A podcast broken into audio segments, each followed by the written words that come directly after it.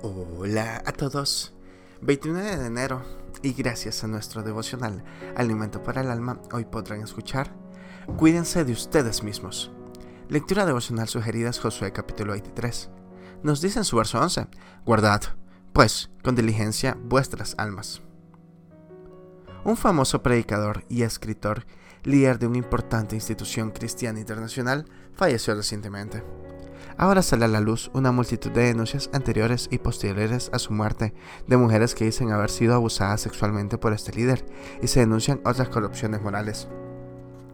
De varias partes del mundo se suman más denuncias. La organización que lideraba hizo investigaciones y hay mucho desierto, tristemente, y para decepción de mucha gente y de su propia familia, un escándalo muy penoso.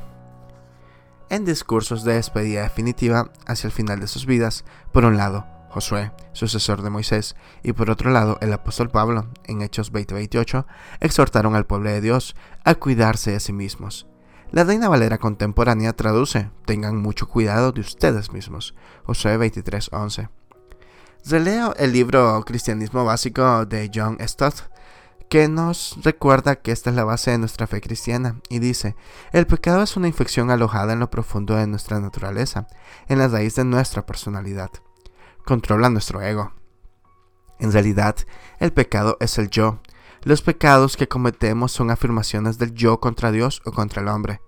El anglicano, el anglicano William Temple definió el pecado original, dijo de esta manera, yo soy el centro del mundo, el horizonte depende de mi ubicación, el egocentrismo afecta toda nuestra conducta.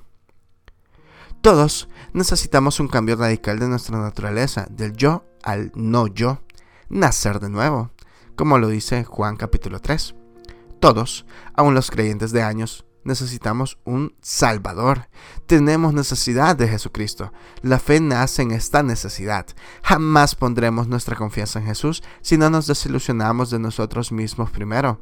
Los sanos no necesitan médico. Devocional escrito por Marcela Garra en Uruguay. Cuidémonos de nosotros mismos. Muchas gracias por escuchar.